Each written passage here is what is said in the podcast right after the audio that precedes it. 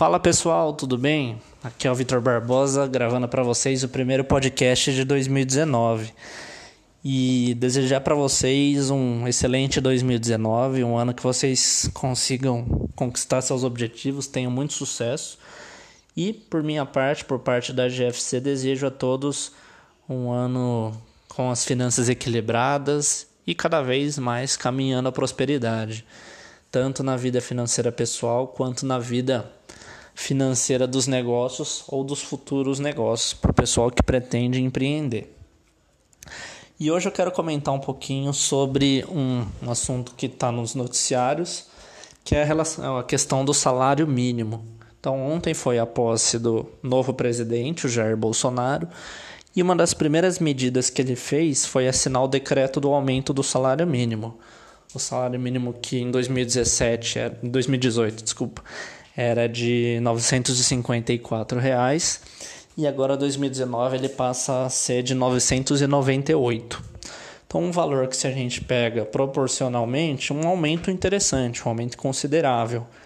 Porém, a gente precisa ficar atento a alguns detalhes que mostram que esse aumento, no, no final das contas, na realidade, não é tão grande quanto ele parece. Primeiro ponto é a relação da inflação.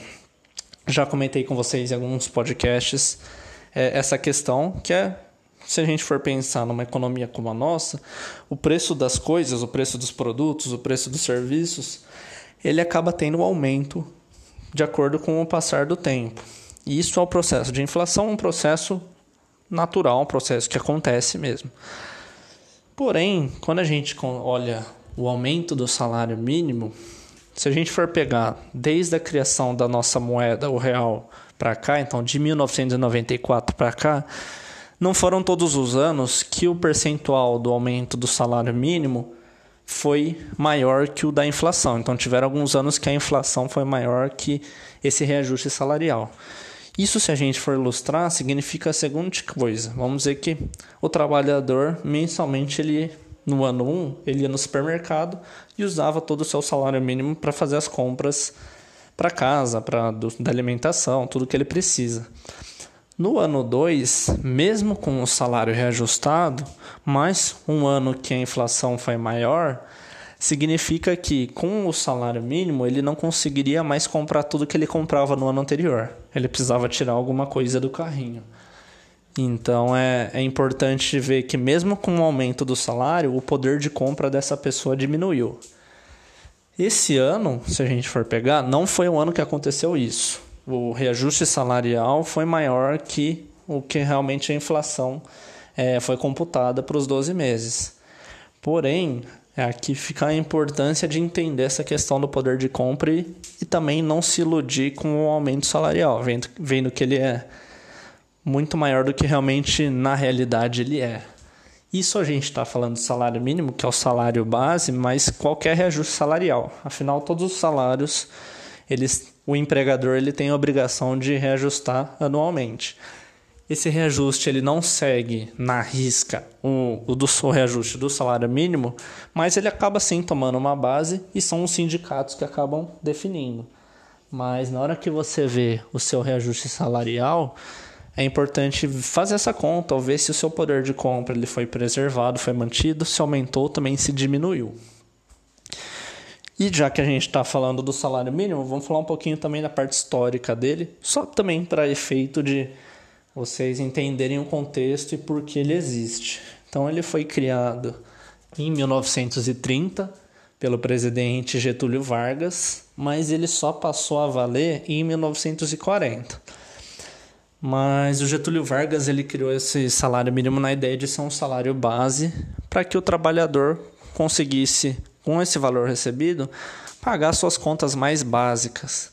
Então a gente pode entender como contas de moradia, de transporte, de alimentação, todos esses valores que são básicos para a pessoa conseguir é, ter um padrão de vida mínimo.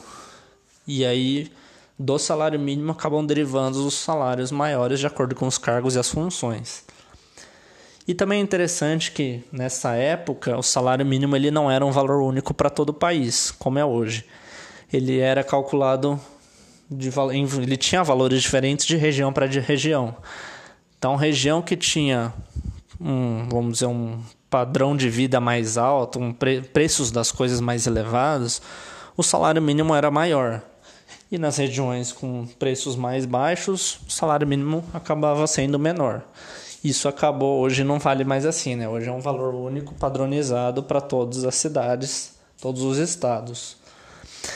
Outro ano, falando, continuando essa parte de história, outro ano chave foi o ano de 1988, justamente por conta da Constituição. Então foi o ano que a Constituição Federal foi criada e aí acabou entrando um artigo justamente falando do salário mínimo.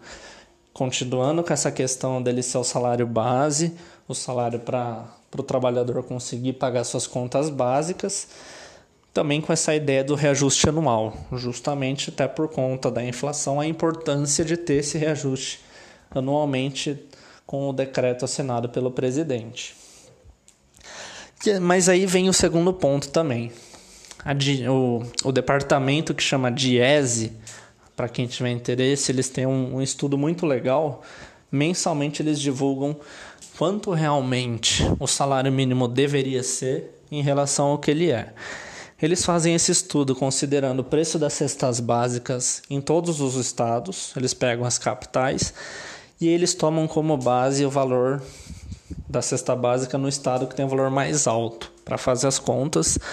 Essas contas são feitas considerando é, uma família com dois adultos e duas crianças, que até seria o equivalente a três adultos, e quanto realmente deveria ser para essa família conseguir pagar o, o básico. Então, comprar cestas básicas pra, por conta da alimentação, é, por conta de transporte, deslocamento e moradia.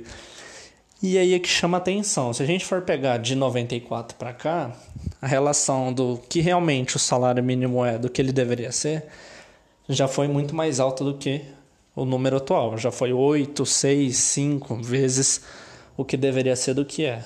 Mas mesmo assim, se a gente pega hoje e já faz alguns anos, está numa relação que o salário mínimo que está sendo praticado é quatro vezes menor do que ele deveria ser. Então hoje a gente está nos 998, seria um pouquinho abaixo dos 4 mil reais esse salário necessário para a família conseguir pagar suas contas. Então esses dois pontos, tanto a inflação quanto o real custo do salário mínimo são pontos que mostram a importância de você trabalhar bem o seu orçamento, de você saber quanto você ganha. Então não se esqueça que na hora de considerar os cálculos, considerar o controle das suas finanças, saber qual que é o valor líquido que você recebe, então o valor que cai na sua conta, e aí a partir disso você planejar quanto você pode gastar em cada coisa e também lembrar que além de pagar as contas do dia a dia, é de fundamental importância trabalhar também com reserva de emergência e também com separar, poupar e investir valores para você conseguir realizar também objetivos de curto, médio e longo prazo. Isso mostra que não é uma, uma questão tão simples o controle das finanças, mas uma vez controlada, a sua vida financeira ela fica muito mais organizada. E seja, como eu falei para vocês, seja com reajuste de salário mínimo ou de salários acima disso, mas mesmo assim continue com essa ideia do planejamento do orçamento e do controle e também de sempre entender essa questão do poder de compra. É importante de ver que às vezes um aumento salarial não necessariamente significa que você pode gastar mais. Fique sempre atento a isso, se planeje e cada vez mais a sua vida financeira vai estar melhor. Então esse é o primeiro podcast do ano que eu deixo para vocês. Um abraço a todos e até o próximo.